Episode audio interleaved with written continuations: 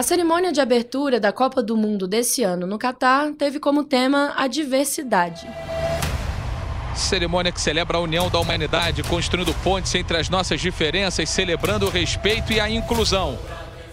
O ator Morgan Freeman e o influenciador Ganim Al-Muftah mencionaram esses valores durante as falas que protagonizaram juntos na performance. Ganim disse que nós fomos criados para acreditar que nós estamos nesse planeta como, como nações e tribos, para que nós possamos aprender um com os outros e encontrar a beleza nas nossas diferenças. Mas enquanto a cerimônia falava em celebrar as diferenças, a fama do Catar de autoritarismo conservador só crescia.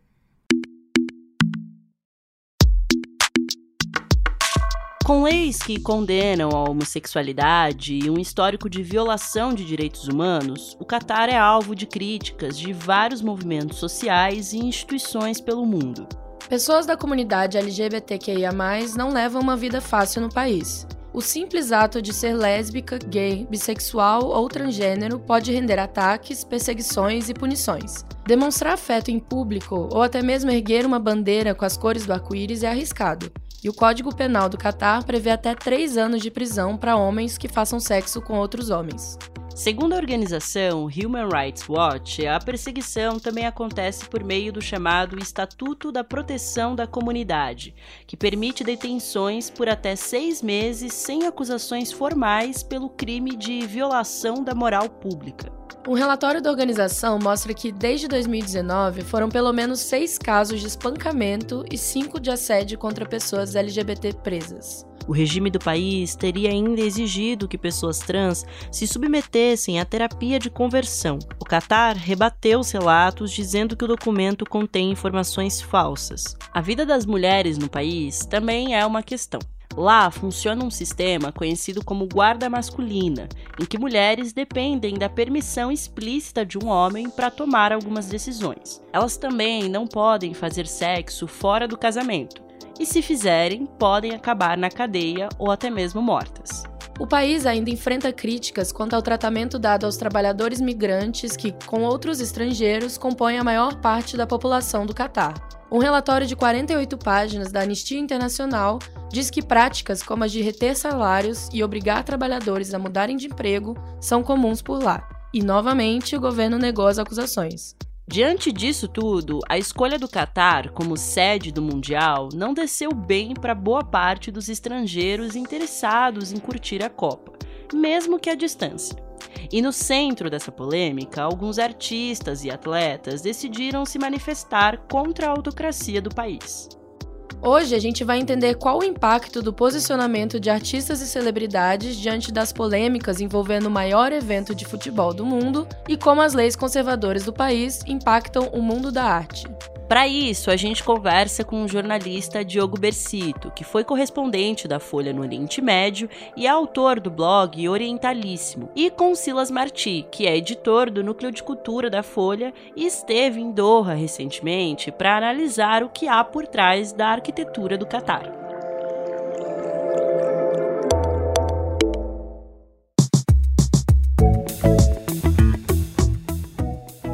Esse é o Expresso Ilustrado, o podcast de cultura da Folha, com episódio novo toda quinta, às quatro da tarde. Eu sou a Laura Lever. Eu sou a Marina Lourenço e a edição de som do programa é dele, o Rafael Conkle, que fica consertando os nossos erros. Aproveita que você está ouvindo a gente e segue o Expresso na sua plataforma preferida para não perder nenhum episódio.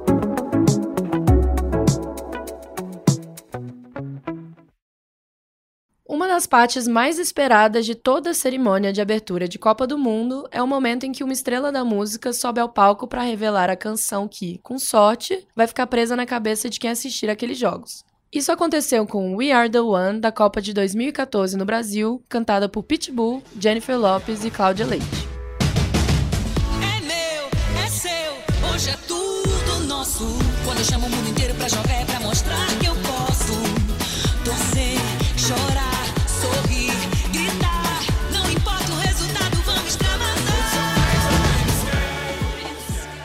Ou aqui, com mais sorte ainda, vai ultrapassar as quatro linhas do campo e se tornar um clássico no nível do que a Copa da África do Sul ofereceu.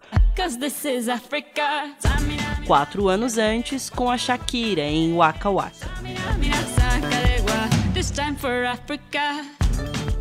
Como quase tudo que cerca a edição do Qatar, o que rolou na parte mais musical do evento foi diferente dessa vez. Em vez da típica espera pela música tema, os olhos e ouvidos do mundo estavam aguardando a tal performance de abertura depois que vários artistas se recusaram a fazer parte dela. Quem subiu ao palco da abertura foi Jungkook, um dos membros do BTS, a banda mais famosa do K-pop.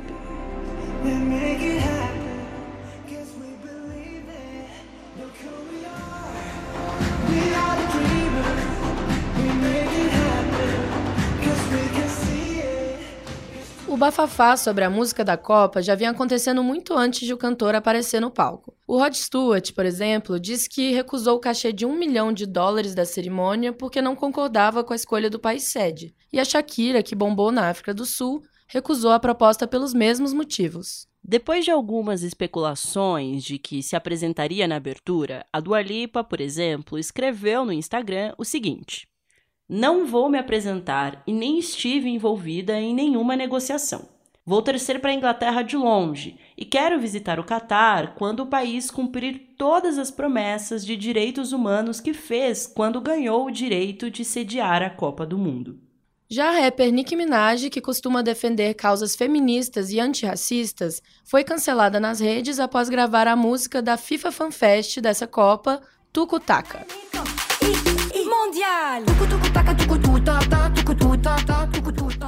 O colombiano Maluma, que divide os microfones da música com Minaj e Miriam Fares, também causou polêmica ao abandonar uma entrevista quando questionado sobre os boicotes de outros artistas. Nesta semana, foi a vez da cantora Ludmilla mencionar o assunto. Sem dar muitos detalhes, a artista anunciou que estava embarcando para o Catar e que vai se apresentar num evento da Copa. Por ser uma artista bissexual e que virou símbolo de defesa da luta LGBT, Ludmilla foi criticada nas redes, mas fez um meia-culpa prometendo ajudar instituições de apoio à causa. Para o Diogo Bercito, que é especialista em estudos árabes, ações como as de Shakira e Rod Stewart têm, acima de tudo, um peso simbólico que, que vai mudar para o Qatar se um artista não, não acompanhar a Copa, ou se não cantar na Copa, ou se alguém não for assistir o jogo? Eu acho que é muito pouco. Agora, existe um, um grau de, de, solidariedade que eu acho que importa bastante para os ativistas locais, né? Para a comunidade local, para os ativistas LGBT, para os ativistas pró-direitos trabalhistas, eu acho que tem pelo menos um peso simbólico, né? Saber que eles não estão sozinhos, né? E que o Qatar não pode fazer absolutamente tudo, né? Que existe um limite. O Diogo também lembrou de um caso recente envolvendo uma banda árabe LGBT e o regime do Qatar. Qatar proibiu a, a, grande banda árabe, né, pop, que é uma a Leila, que é uma banda libanesa, de tocar recentemente, né, porque alguns membros da banda são LGBT. Para mim isso engrandece a banda e diminui o Qatar, né? Eu acho que é um pouco o que eu sinto sobre os, os artistas que tomaram essa posição. Não quero dizer que todo mundo tinha que ter tomado, eu não tenho nenhum, nenhuma ressalva a respeito de quem foi para o Qatar, torcedores ou artistas. Eu não estou, né, tabulando quem fez o quê, mas eu acho que artistas são o tipo de pessoa que se engrandece, né? Quando toma uma posição política, quando toma uma decisão moral que é até financeiramente prejudicial, né? Eu acho que no longo prazo saem maiores. Há poucos dias do início do Mundial, Khalid Salman, o embaixador da Copa do Mundo do Catar e ex-jogador da seleção, disse à emissora alemã ZDF que a homossexualidade é uma doença mental e que qualquer um que vá ao Catar para assistir à Copa deve aceitar as regras do país.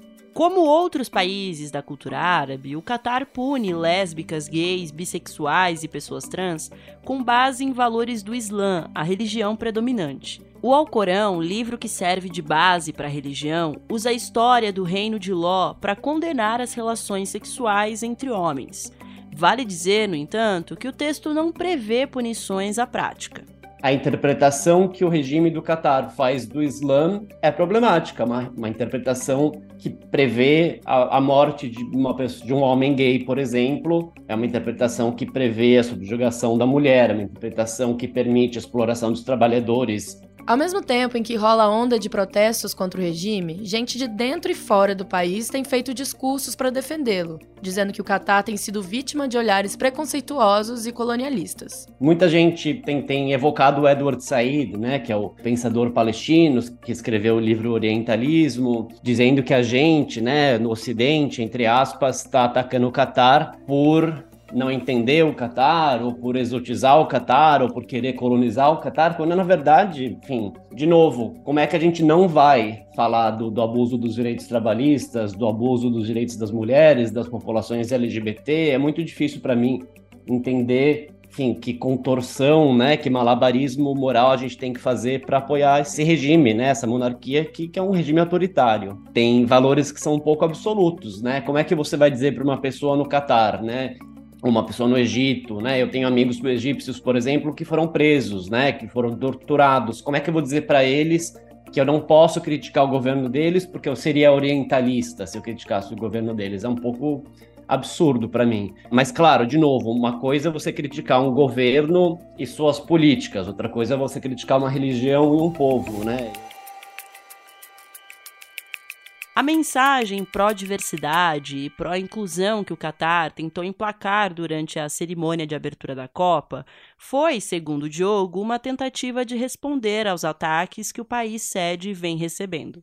Houve bastante preocupação do ponto de vista da monarquia, né, do regime do Catar, de contrabalancear ou antecipar essas críticas, né, ou responder essas críticas já na abertura, né, dizendo, olha, a gente na verdade é um país tolerante, é um país aberto, é um país uh, de grande qualidade de vida, quando a gente sabe que, que há diversos poréns nisso, né? Além de querer se mostrar inclusivo diante dos olhos globais, o Catar trabalha em uma autopromoção, tentando se vender como um país opulento, moderno e tecnológico. Para o Diogo, essa estratégia pode ser vista nos estádios enormes e nas construções arquitetônicas deslumbrantes. Acho que a mensagem é um pouco essa: nós somos modernos, nós estamos aqui a gente também quer participar do tabuleiro global, né? E tem bastante a ver também com essa, com essa ideia orientalista, né? Que as pessoas têm de que o Oriente Médio, que o Golfo é uma região atrasada, retrógrada, então também é um pouco uma resposta a isso, né? Uma resposta Já que os olhos do mundo estão voltados ao que acontece dentro dos campos de futebol, uma boa pista para entender a cultura do Catar talvez esteja justamente nos estádios novos do país. Sete estádios construídos e um reformado. O custo disso supera a casa dos 30 bilhões de reais. Até o metrô foi completamente construído, não existia, para levar os torcedores para todo lugar. O Al Janub, por exemplo, que fica numa cidade próxima a Doha, a capital do país, foi feito com uma proposta neofuturista pela arquiteta Zaha Hadid, primeira mulher a ganhar um Pritzker, que é considerado o Nobel da Arquitetura. Embora o estádio tenha virado meme por lembrar uma vulva, a construção de grandes proporções se soma de estádios como o Hazabu Abud, que chamou a atenção por usar na estrutura os mesmos contêineres que transportavam os equipamentos da construção dele. As construções grandes e feitas em várias formas acabam evocando o horizonte da capital do país, cheio de arranha-céus em formatos ousados. Quem descreve a vista da cidade pra gente é o Silas Marti, editor do Núcleo de Cultura da Folha. Dubai, Abu Dhabi e também Doha seguiram essa cartilha, que é chamar arquitetos muito famosos, com orçamentos muito gigantescos, sem limites, para fazer essas construções. Então ali você tem uma pirâmide, um funil, um pepino, um disco voador. A cidade tem essa, essa cara de, de safari, de formas geométricas que não fazem sentido, de desenhos é, que também não fazem sentido, até porque não respondem a um contexto, né? É difícil classificar em termos urbanísticos ou arquitetônicos. É muito mais uma coisa para chamar atenção, é muito Las Vegas, só que no meio de um deserto. Silas conta que essa paisagem se repete em outros países do Golfo Pérsico, que foram inundados pelo dinheiro do petróleo e acabaram investindo em estrelas da arquitetura e projetos muito ambiciosos. Essa onda acabou no início dos anos 2000, mas os prédios continuam ali como uma espécie de ressaca. Esse apreço pelo gigantesco aparece em todos os cantos. É como se a escala de grandeza do país se visse para compensar de algum jeito o tamanho minúsculo que ele ocupa no mapa. É aí que, uma vez construída a paisagem de prédios extravagantes, o Catar parte para uma nova empreitada pela demonstração de poder a construção de museus de primeira linha e obras de arte monumentais.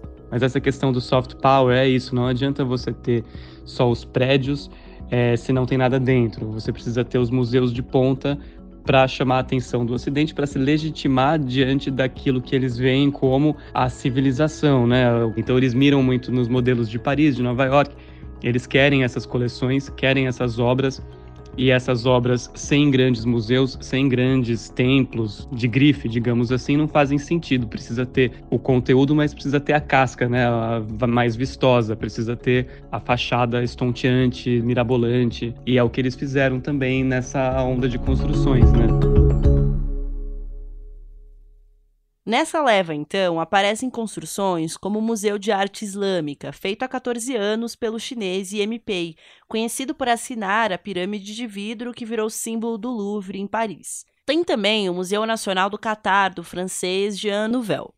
Mais recentemente, o Catar ainda embarcou em outra tendência no mundo da arte: a transformação de espaços pré-existentes em museus. É mais um ponto em que eles estão seguindo aquilo que já se faz no Ocidente, né? A Tate Modern em Londres, por exemplo, era uma usina de energia que virou um museu e agora eles estão aproveitando para fazer coisas parecidas, né? Eles têm um centro de convenções da década de 1970 que eles vão transformar no Museu do Automóvel. Eles têm um moinho de farinha que eles vão transformar no Museu de Arte Moderna e Contemporânea.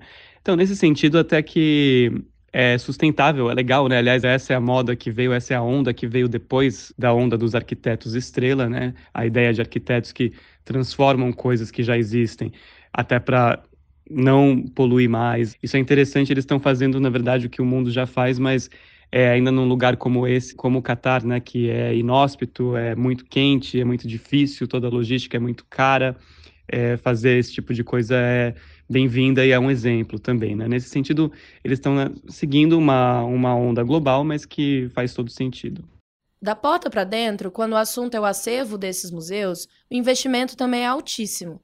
Embora não dê para dizer que o Catar se tornou referência no mundo da arte, os museus sigam a mesma fórmula conhecida no Ocidente, com as galerias e obras distribuídas por elas, há um esforço louvável em jogar outra luz sobre o conceito de museu que acabou se tornando regra no mundo.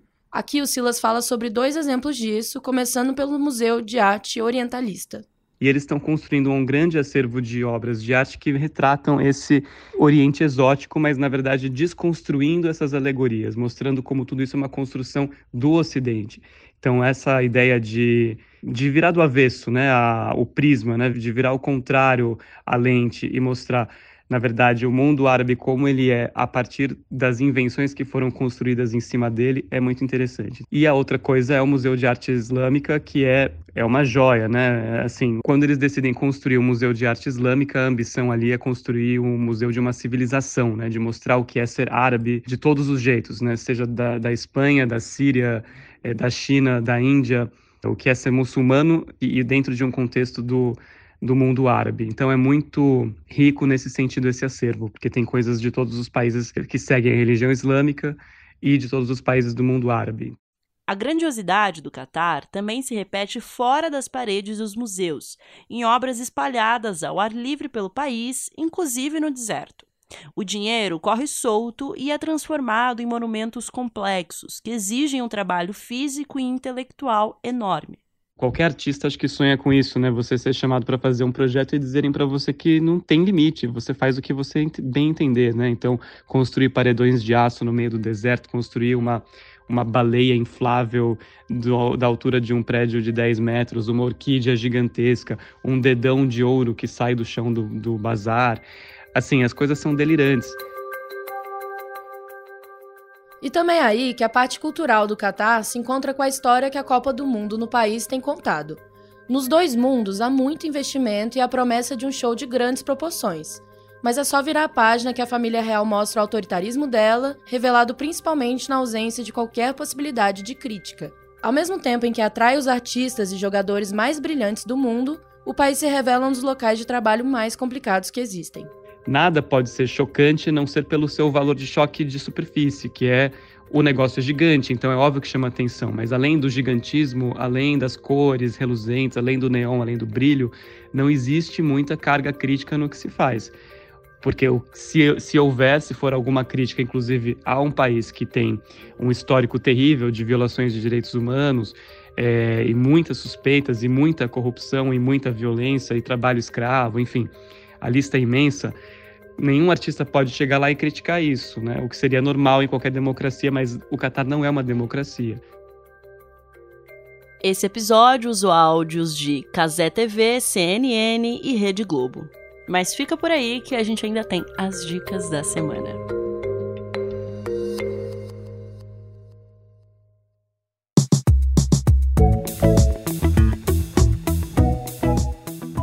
E aí, Má, o que, que você tem pra indicar pra gente essa semana? Laura, eu quero indicar um cantor. Você conhece? É Totô de Babalong.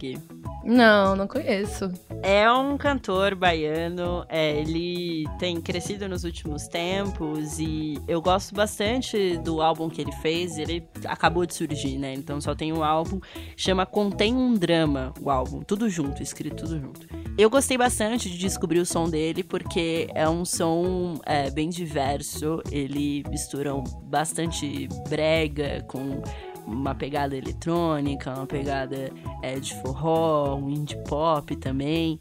E as músicas são super legais, as letras são super engraçadas.